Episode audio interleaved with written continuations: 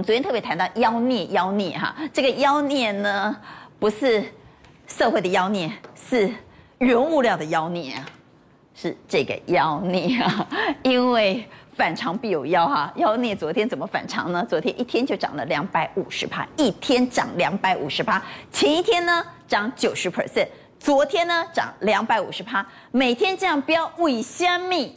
当然不仅只是供需的问题，一定有人为炒作，有人为作手在里头翻云覆雨，所以竟然呢，伦敦期交所说啊，前两天呢这样狂飙没进修，所以昨天虽然涨了，两天虽然涨了两百五十趴，但是呢，我只算一百一十趴，后面不算。可以这样吗？可以后面不算吗？比如说一档股票在今天涨了十趴，那我们的证交所说，哎呀，这个太不合理了，不应该涨十趴，所以我只算到早上十点以前，只能算五趴，干嘛这样呢？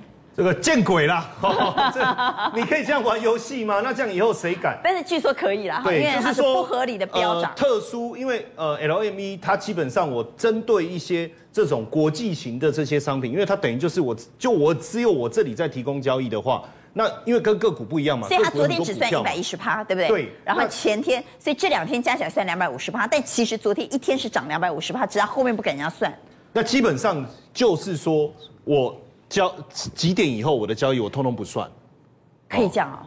那怎么办呢？没有没有怎么办呢？赚的人没赚到，赔的人也不用赔了。可是，在这个过程当中，那就直接熔断，就不让他交易就好了。对，但是问题是，哎，上次哥对镍价很熟，对不对？哈，还可以。他他前天是不是就暂停交易，就不让人家买卖？对啊，今天临时的暂停交易，这是空前的，就是让大家冷却一下。而且大家其实在看说，因为他那个狂飙，当然他的他的公告当中就有说，主要是在亚洲开市的时间当中，有一些推动价格，他没有明说是。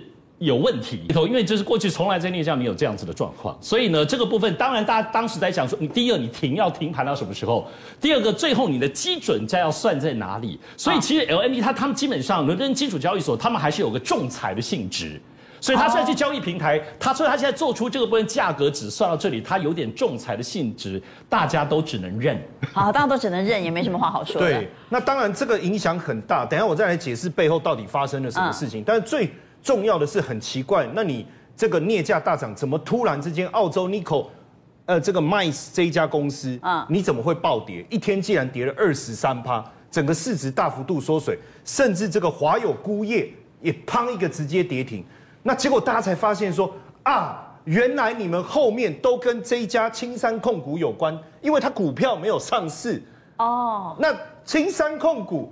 我哎，跟他为什么有关？因为大家就怀疑这一次就是青山控股大量在放空，大量在放空，但是他又没办法交割。对，然后呢，另外嘉能可在做多，所以嘉能可修理青山嘛，其实也不是，就嘉能可修理青山。简简单来讲，当然看起来就是他在修理它了。嗯，那现在怎么办呢？他没办法交割啊，估计损失哦几十亿美金，目前还有。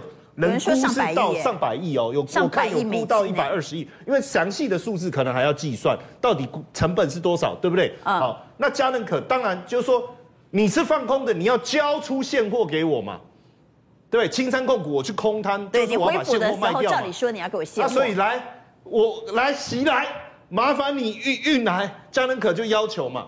那青山控股就说没有啊，我就没有，我没有给你。现在哪有镍啊？那那哪来的念啊？啊，那很简单嘛，你印尼那个矿给你的股股权给我嘛，六十趴嘛。要跟人家要股权啊？我现成我就吃下你的整个矿锡矿的矿山了，哇，对不对？这个还在谈啊，但是我不晓得能不能成。青山应该是不愿意，等于是被盯上。资本市场好残酷啊！可是我我我讲为什么佳能可要这样子搞？因为青山确实它一年产出三十万这个三十万吨的这个锡矿哦。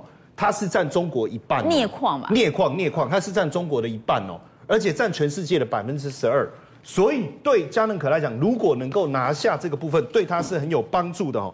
那它背后的这个向向光达，它才浮出台面，大家才知道说，哇，这个神秘富商，其实他在二三十年前就已经开始掌控了整个这个镍矿的市场，这几年才正式的浮出台面哦。不过照这样子，呃，估二十万吨，最高可能。亏一百二十亿，这个是很惊人的。这是青山的老板是不是？对，就是向光达，大家才发现说，哇，这个也是富可敌国。那青山控股其实在五百强里面也占八第八十强哦，只是说因为股票没有上市，大家现在才这件事情才浮上了。不晓得这一次会不会因为安那个斗气？好，那我们我们先讲一个例子，就是煤炭哦，煤炭这个是呃我们所看到是最这个皮蓬迪能源哦，它的股价也大跌，很奇怪，就是说大家都不理解，就是说你镍矿公司，那为什么镍矿大涨，你你相关的公司的股价会大跌？煤炭价格大涨，今年已经涨了这个这个呃。这这个短波段是五十八，可是从去年年底这样已经涨了两百五十八了。嗯，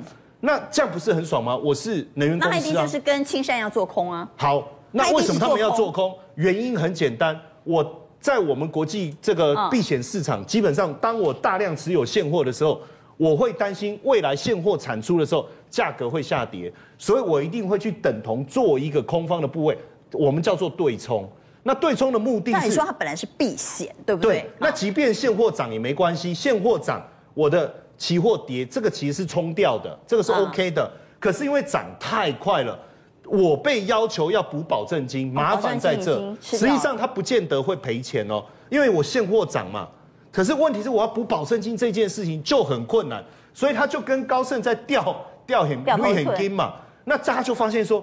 你不是已经补了四五十亿了吗？你现呃这个这么多钱，你现在又要再补，这个问题很大，就他不断的去补那个保证金，这个其实是目前最大的问题，所以也让它的股价瞬间的一个暴跌。好，那我们回来看新闻啊，所以我们谈到镍出现了狂涨之后。做空单的公司，像青山以及青山的相关公司呢，全部被嘎空了，而且嘎的哀哀叫，一天就赔百亿美金。这种现象在煤身上竟然也出现了，有煤矿大厂呢，因为放空，现在连保证金都被吃掉了，同样的没有办法交割，也发生了他自己的信用危机。所以有人说，现在是大宗商品版的雷曼时刻正在来临，因为如果只有镍，那是单一商品。但镍之后，我们又看到煤，可能陆陆续续，如果一旦发生骨牌效应，我们就担心，真的有可能发生大宗商品的雷曼时刻。我们回想过去的席，就曾经有过这样的情况。呃，一九八五年席危机啊，国际席协会就因为赔钱，他直接拒绝履约，当时的金额我看了一下，非常的吓人。那这个事件也导致了这个 LME 交易所出现巨额的亏损哦。那当时出现这个巨额亏损以后，他有四年，他不再让在伦敦交易所里面做这个席的交易。那当时的情况跟这一次其实不太一样，它的方向是相反的。但是呢，当时的这个国际席协会是一直在做多，一直在做多，一直在做多。但是很多的基金它去放空，那放空的结果最后导致国际席协会它的部位产生巨额的亏损，结果它拒绝履约。那拒绝履约怎么办？所以那次是跌的，它做多然后大跌。对。跟这次虽然不一样，但是一样，它就是它没办法，就是危机嘛，就是，而且可能就要违约交割。好，那那大跌，我做空的人应该赚钱，对不对？嗯。可是国际锡协会他他拒绝履约哦，他就是拒绝履约。那经纪商是不是要先给赚钱的人？嗯，对。结果经纪商就把钱给了，等着国际锡协会来给钱。结果他没给，我就拒绝，不然你能拿我怎样？然后就没办法啊。结果伦敦交易所也亏钱啊，也亏得很惨。所以从那个时候开始，有四年的时间，我我先讲，当时倒了一堆经纪商，然后他也不再做这个席的这个产品的一个交易。很少哎，很少那个亏交金的东缴哎哈，了解这个豆给很久哎。因为亏钱的那个大户，他就说啊，我料我就是不来你搞到拢啊，都没有人敢弄他嘛，就是这个概念了。好了，我们来看在。这一场战争之下的原物料股该怎么操作？在这里我我们先来讲。原物料真的好诡异哦。对，我们先来讲大成钢。好，实际上哦，它跟镍有关啊。嗯，对，照道理哈，照道理镍价大涨，它不是应该涨吗？应该要涨的。这几照道理狂飙，我那时候也蛮兴奋的。两天涨两百五十，它股价为什么不涨？应该飙，对不对？对。然后大家就开始推演逻辑，就怎么想说，到底我们是逻辑哪里出问题？你有低价库存的人，你应该赚钱，对不对？是啊。好。而且他的通路上，他一定有低价库存。就是因为他太认真了，他没事也去跟人家做避险。哦，我，你做什么避险啊？所以大成刚也去放空镍价。对，可是他不是投机空了，我要先澄清啊。当然啊，对他很认真哦。他手上有，我有很多低价库存。手上有镍，当然他就必须要去做避险。对，问题是这一次飙翻了。对，其实其实就跟煤炭一样哦，我刚才讲。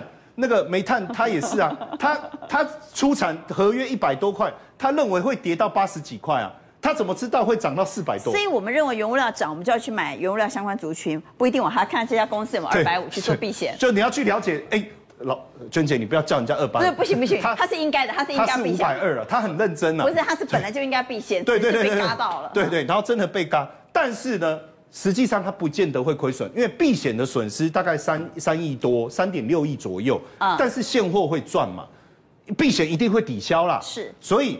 那那为什么还会跌？因为大家本来认为你可以海捞一票你的低价库存的获利，结果因为你的避险冲掉了，其实是这样的。那这样我们还要做这些原物料股吗？因为我们也搞不清楚这家公司到底有没有避险部位，有没有被嘎到，我们也搞不清楚啊。但是我觉得市场的价格还是会说话啦，因为你看这个讯息很快就反映在股价上嘛。嗯然后像下游的，它可能也没有低价库存，反正它也没避险。那你像丰达科、三星，大家都知道嘛，下游的部分就没有什么反应，这个很自然。新钢哎，加大比较强。但综合新钢，新钢说，哎，嘎仔，咱从来没有在做避险，这投资长你这一次对了。好，来 二零三二来看一下，今天吉拉尾盘出现红 K 棒。其实你看哦，呃，它其实都在反映，虽然说昨天是这样。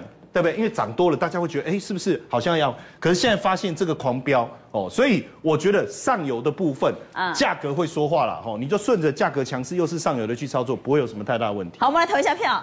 都说打仗要买原物料股，问题是这个战事现在露出了停战曙光，再加上最近的原物料真的飙的。太不合理了，涨太多了，出现了高档的大震荡，还要买原物料族群吗？这个时候还要继续做多吗？认为还是应该要继续做多的，请给圈。好，认为还是要继续做多的，请给圈。我们看到有两票圈，一票差，两票在中间。好，所以我们回来讲，既然谈到了油价，我们来谈谈通膨。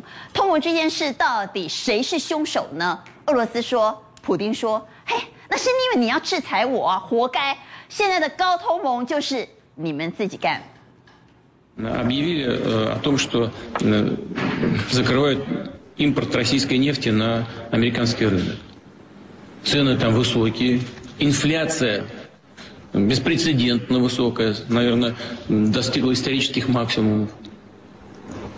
результаты своих собственных ошибок пытаются свалить на нас. Что касается тех э, стран, которые предпринимают недружественные шаги в отношении э, нашей страны, экономики, то мы с вами хорошо знаем. Они призывают своих граждан затянуть пояса, одеваться потеплее. 哎，你们系好安全带，穿暖一点了哈，小心了哈。 自作自受。如果高油价照普丁的逻辑是西方国家自作自受的话，那妖孽也是你们西方国家自己搞出来的喽。对，所以说其实哈，整个市场了，我要跟大家说哈，今天说妖孽哈跟钢哦一起在涨哈，普丁刚才就讲嘛，你们既然要制裁我，你们就要接受通膨，接受通膨就是高物价，那高物价的接下来就是怎么样，就会嘎空，就会逼空，所以原物料市场就是大爆发。那我们先讲一下妖孽哈，是本来呢。伦敦期交所说今天要开始开放交易了。对，后来想一想也太危险了，还是延到三月十号。没有错。但上海是有开的，是上海逼近跌停哎。对，所以上海一开之后呢，镍价就逼近跌停，但是还有流动性哦，所以可以出。所以整体来说，我们前两天说哈，基本上呢，基在这个镍的一个轧空的过程中呢，青山集团调工没要赔很多钱嘛。青山会不会挂掉啊？我刚才告诉大家哈，青山绝对不会挂掉，绝对不会挂掉，绝对不会挂掉。为什么？哈？因为交易所现在都站在他这边。哦，是啊。对，那为什么交易所站在他这边？大家都知道，刚才有看到上海期货交易所，它是不是延后一天开盘？然后开盘之后跌下来，请问跌下来有没有嘎空？嘎空就结束了嘛？对，而且空单很多嘛。对啊，空单很多嘛，所以它让它有接便宜的价格可以补回来。第一个，它可以在这边补回来。第二个，接下来的重点是怎么样？输血。如果真的要被被迫被交割，他现在是被轧空轧上去吧？他把镍补出来就好了。但是他说他要现货交割，他有那么多现货吗？哎，他怎么可以买得到那么多镍？我也很怀疑。对，所以包含华友钴业啦，那相关的中保中友集团哦，都一样怎么样？提供镍给他，所以他自己有什么？也有印尼的镍矿厂，所以他第一个自己有镍啊，第二个。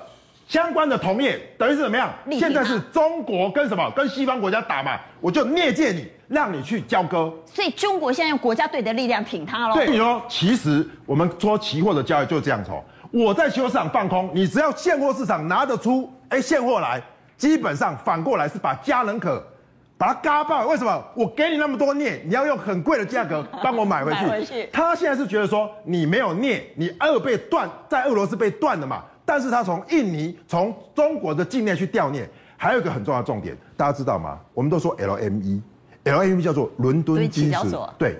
可是大家知道，伦敦交易所在二零一二年就被香港交易所买下来了。哎呦，所以 LME 其实是香港的。LME 的背后老板是香港啊？是是香港交易所啊，香港当然不是中国的嘛。那开赌场的庄家如果是自己人，那就不怕了。对，所以大家知道，LME 第一个提出什么交易呢？他说，哎，当天的交易怎么样？有一些不算。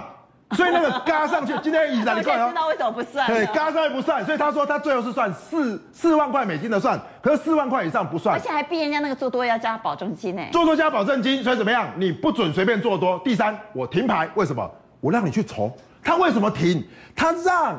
青山去筹镍，对，哦、你把镍筹一筹，可以交割换家人可。好，那我们回到股价，对，原物料钢铁股怎么看？我觉得钢铁股只有一个重点，今天钢铁股还是很强，嗯、但是钢铁股选股的重点在于说一样防守嘛，所以低本益比高值利率，所以你看列出来低的本益比里面，你看像星光钢八。然后殖利率预估多少八点一七哦，所以星光钢可以留意。对，二零三一来。对，来看一下星光钢哈，星光钢它是少数哈，其实还是算蛮强势，还没有创高哦。那你下面看看，看外资的话，其实外资哦，你看一下，它开始什么？开始在走切入的动作，有没有？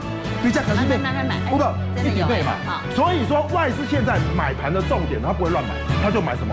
高值利率的，所以等到它真正公布值利率公布出来，它是预估的嘛，你之后就可以跑。所以现在先布局，等值利率出来再来跑，我觉得是现在安全的。妖孽妖孽是不是不做妖了呢？嗯、因为镍价呢现在已经开始出现回档了，而青山呢？可能也活了，本来之前大家还说它会破产了，可能也活了。我们就发现，哎呀，青山背后竟然有十大投银在支持他。这十大投银到底怎么支持青山呢？英良。哦，是的，其实青山控股啊，它原本大概有三万吨的这个镍的这个空头部位啊，因为它是镍的生产商嘛，所以它的惯性就是有矿山嘛，对对，所以它它会做一个期期期货的一个避险。那这一次。关关键你在三月七号，三月七号那一天呢，我们我们在录影那一天，我在做，我印象很深刻。我做资料的时候涨二十六趴，然后我跟军姐在录影的时候，我跟军姐说已经涨到四十趴了。结果节目播出去之后呢，已经涨了七八十趴。好，所以那天镍价是一路冲。那青山控股呢，当天呢，它是从三万口的这个呃空单水位一直往上增加。我给一下 K 线啊，所以镍价这一波是狂飙嘛？对，他们被称为史诗级的暴涨。没有错。那在这个暴涨的过程当中，就很多人说青山被逼空，因为青山呢不断的做空，就不断的被嘎。问题来了，青山手上只有三万吨，但他空了二十万吨。那一旦空了之后，我们知道在股票市场也是一样，你先放空之后，你就要回补啊。对。期货市场也是啊，你空了之后，你就要交割啊。那期货市场你是可以实物交割的，对，对不对？所以你可以拿。真的镍去交割，问题是它只有三万吨的镍，怎么交割二十万吨的空单呢？所以就由这个呃摩根大通哦开始呢，这个供应他这些空单哦。所以他这二十万吨的空单是这些投银给他的。投银给他的，好，所以照照就是说，你到最后哦，这个清仓控股回头一看不对啊，当镍价飙到十万十万美元的时候，它整个损失的部位已经达到这个一百二十亿美元，所以他自己也吓了一大跳。那后来呢，这个呃呃伦敦交易所呢？轮就把这个镍的部分呢停止交易，停止交易之后呢，他还做了一个校校正回归，哦，让校正回归啊，因为三月八号那一天哦，镍价又从五万美元飙到大概十万美元，又飙了一倍，所以呢，伦伦这个伦敦交易所干脆就把三月八号那天的交易直接取消掉，让镍价回归到了三月七号的报价，哦，所以现在镍镍的报价停在四点八万美元左右，好，那这一次的这个背后的引舞者是谁？就是说跟他对坐的到底是谁？目前传出来是这个所谓的佳能可这家公司，那这家公司呢，它也是这个镍的这个回收厂商哦，它有回收很多的这个镍，那它平常也也有在这个做多这个期货的报价。那这一次呢，它有一种说法是，它要直接把青山控股啊嘎到倒闭，倒闭之后呢，它可以怎么办？它可以把青山控股在印尼的这个镍矿产权哦，把它。呃，移转过来，然后他就成为这个镍的很大的一个供应商哦，这是一种非常邪恶的说法。那的的确确，这个佳能佳佳能可能，它是一家非常邪恶的这个企业哦。为什么？因为它的创办人叫做马可里奇，马可里奇啊有石油大王之称。他之前呢，因为非法跟这个伊朗做这个石油交易，被美国整整通缉了十七年。啊，他也很擅长炒作这个商品价格，所以外界有称哦，这个佳佳能可能是所谓的这个商品界的高盛。为什么把佳能可比喻作高盛？那是因为高盛过去也是。话自己跟当，而且经常上下其手，呼风唤雨啊。对，他是为达目的不择手段了。因为二零零八年哦，这个高盛呢去做空了美国的这个房贷债务证券，嗯，造成什么？这个次次贷风暴，所以呢，很多人呢因为金融海啸赔了很多钱。那第二个呢，在说二零零九年的时候，他为了要帮这个希腊加入这个欧元区，他把希腊的国债美化。美化之后呢，他知道这个在跟希腊谈判，就是说他他可以用这个更好的汇率把这个钱换回来。所以同时呢，他在欧元欧元这个期货汇率市场去做做空。所以希腊后来缴不出钱的情况之下呢，希腊国债爆了，那欧元呢也重贬，他等于是两边都赚哦。所以呢，这个手法是蛮邪恶。而另外呢，在二零零九年也发生一件事情。他在中国大陆的股市里面，他喊做多，中文报告都跟你讲说，哇，股市大好，中国中概股大好。可是，在在国外的部分呢，他在这个英文的报告里面都都喊出什么，要卖出这个中概股。所以呢，造成这个中国股中国股市的股价从六千点呢一路腰斩，跌到一千六百点。那他这个两面手法呢，哦，大家赔钱，可是呢他赚钱。经过这么多次的股灾之后呢，你可以发现哦，他还可以有发这个奖金给员工，还发了六十六亿美元。所以高盛很厉害。问题是，对，嘉能可。跟高盛一样邪恶，会不会跟高盛一样厉害呢？我们就画了一个问号。佳能可前一波，我们刚刚看到那个镍价，前一波呢真的是青山被嘎得很惨了。你看飙到最高是到四万块左右，对不对？三万多了，三万多。在飙的过程当中，大家都说青山会倒闭，问题是现在下来了，青山没有倒啊，而且。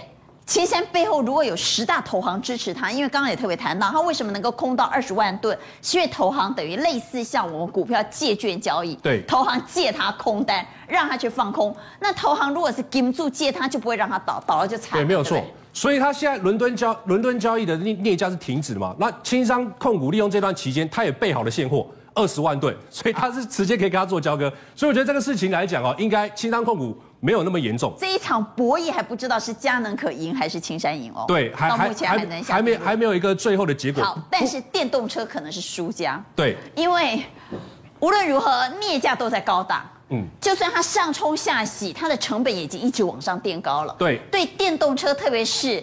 用非常多镍做电池原料的电池商而言，如果报价没办法转嫁，那不就惨了？一定惨哦，因为镍的现在电这个电动车的电池有两两个方式哦，一个是用三元电池，然后一个是用什么磷酸铁锂电池。那三元电池现在要用到镍，镍的报价。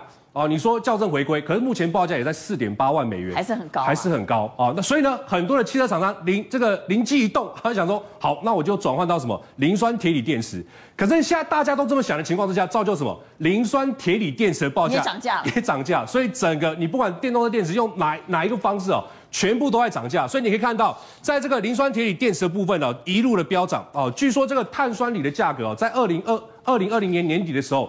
五万人民币，现在已经飙到？五十万人民币，好，大概飙了快十倍左右。十倍啊！对，所以很多车厂车价不可能涨十倍啊。对，所以最近很多中国大陆的汽车汽车产业啊，都开始调整所谓的电动车的报价，大概有二十家产业涨幅大概一趴到十趴不等。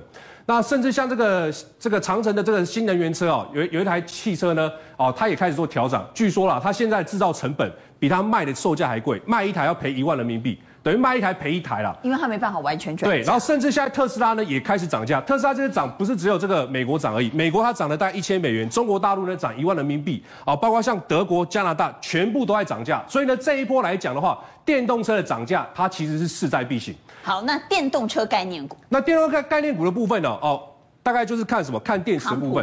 康普、中碳跟利凯，因为康普它是做这个硫酸镍的这个电正极材料，嗯、所以。我上次有在这个地方跟大家讲过，我说有机会创高，哎，果然有有有上来。那现在、哦，现在我觉得还在整理，可是呢，形态上来看，它还在多头格一个格局，还有机会在震荡震荡之后再继续走高。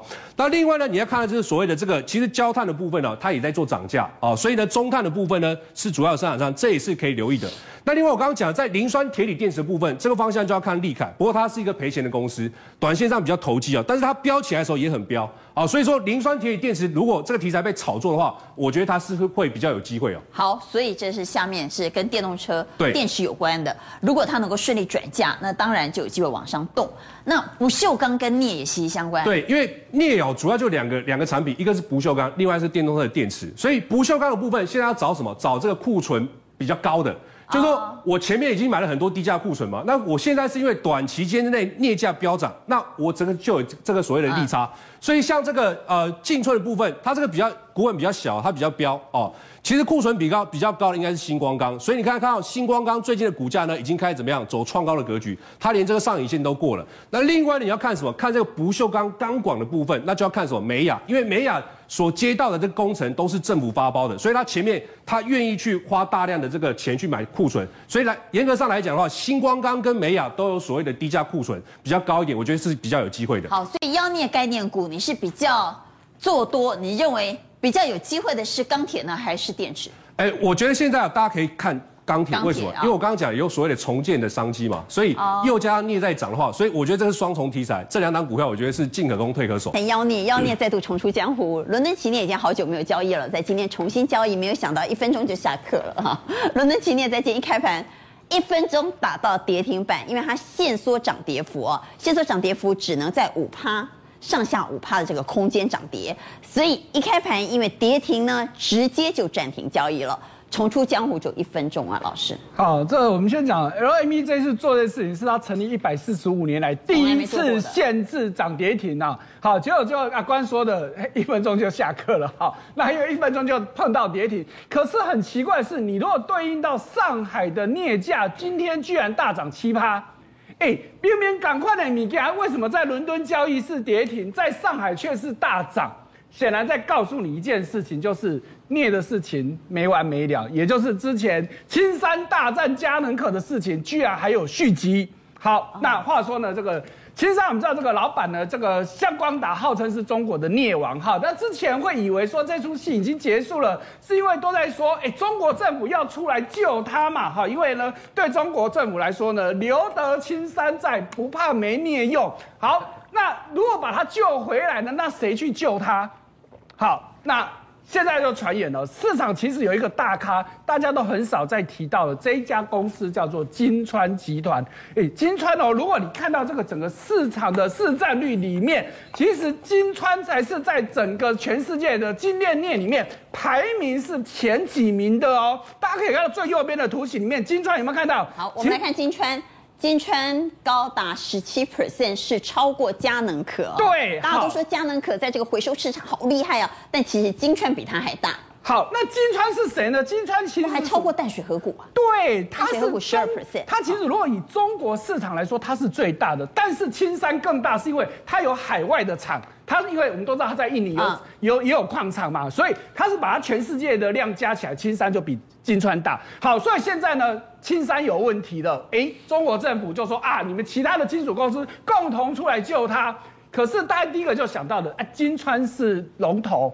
那你是不是也有出来救？结果没想到金川跳出来发新闻稿说：“我我没有救他，虽然我有十万吨，我没有要救他，因为他跟我不对盘，因为他说青山是做空的，我是做多的，我是嘉能可这边我是做多的。” 好，那就事情就没完没了了。胳膊往外弯呐，哈啊，那当然在商言商了。而且我比较觉得奇怪的是，我们刚刚说了，整个过程当中，因为有中国政府在背后做些手脚嘛。因为大家知道，中国政府控制香港联交所，连香港联交所是 LME 的大股东。期交所。对，所以说就这样子一环一扣一环，所以才会有 LME 的那些动作嘛。因为最主要还是中国政府就是想要去救他，因为怕没有。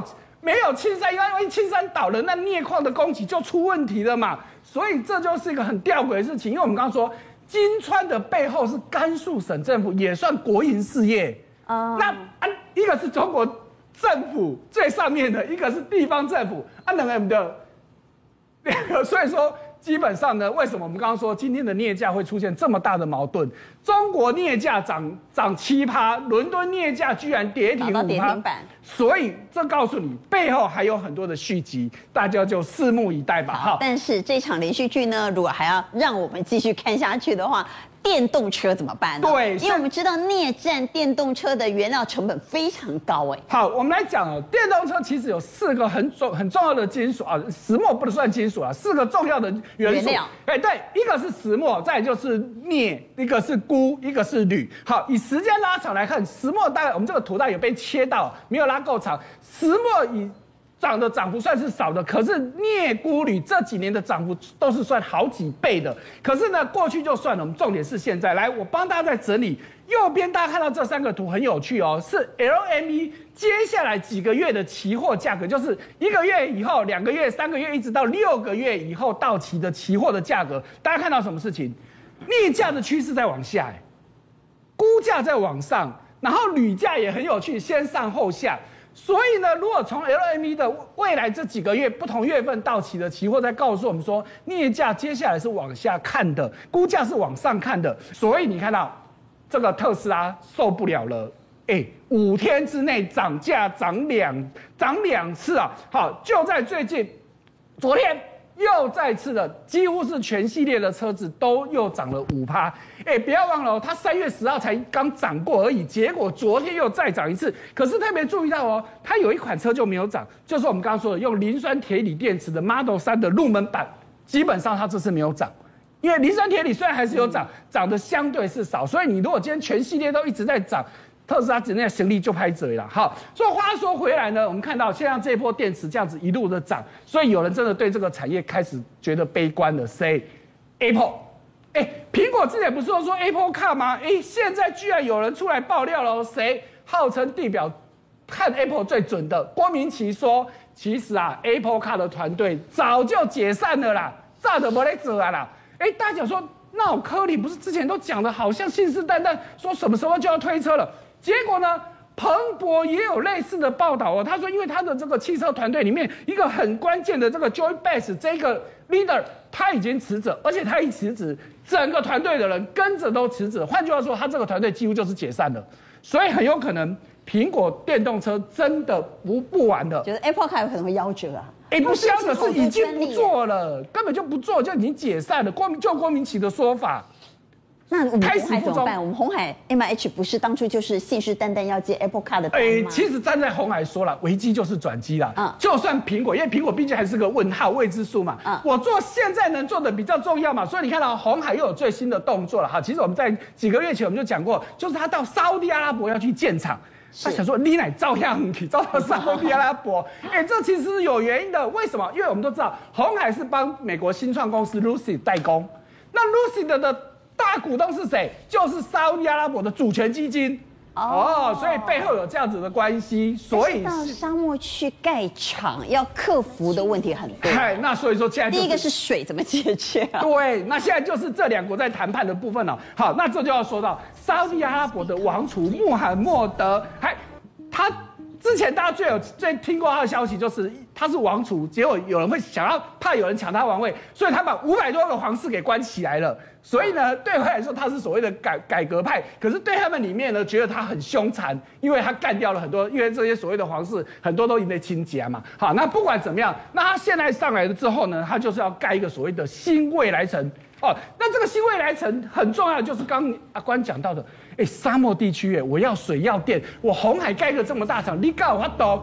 这个新未来城呢，这个你用 N E O N 这个新未来城呢，它就是要去解决这个问题。好，刚刚说水的问题，我只要有钱，海水淡化哪是问题嘛？只只是海水淡化成本干嘛啊？问题沙特阿拉伯就有钱啊，再来能源，我有石油，那但是我现在要要节能减碳，所以他们现在要发展什么氢能源？哇，这不得了！那再来呢？以我自己有钱就算了，外资要来投资，以前都规定说一定要有本地人当担保做背书，现在有人说，man，外资我欢迎你投资，所以你看啊，现在红海愿意过去了，所以谈的条件是什么呢？红海想要投资九十亿美金，好，但是要贷款，那你沙国政府要不要给我？再来就是你要给我多长的免税期？再来水电你要不要打折给我，便宜给我？好，但是在做沙。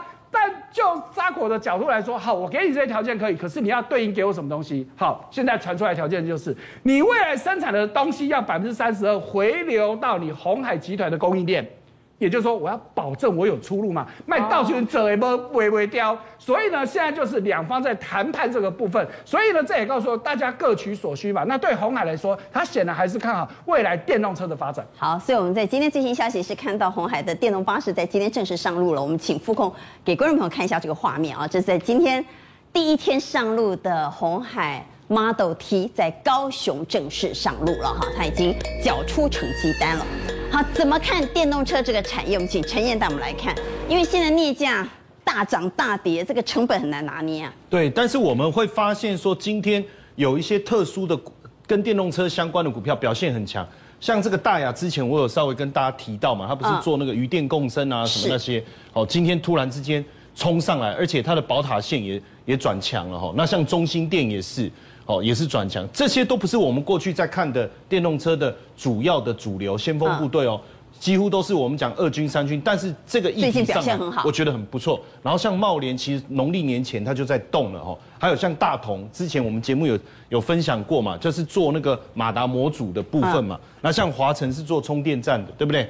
好，然后像台泥，哎，所以很多人说台泥有什么关系？他现在在高雄要盖一个超大型的电池厂。哦，这个未来会很有潜力。那在这里面，坦白讲，我觉得，呃，我们来看这个，我自己也很讶异的中心点。中兴电，我来看，我自己也很讶异。哦，它今天的股价表现很好。那我们看一下它的 K 线整理过，冲上来，而且最近很强，跟大盘相反。然后下面请导播帮我换外资，好，换了外资，好，然后我们去看外资，奇怪，最近大买，然后再帮我换自营商，再帮我换自营商，就是最近，呃。我我们看所看到电动车也大买，所以这个就很特别。为后来我仔细一查，发现原来它也要切这个充电站，哦，所以充电站会是未来电动车发展过程当中非常重要的一个关键。所以相关的议题，我觉得还是可以追踪。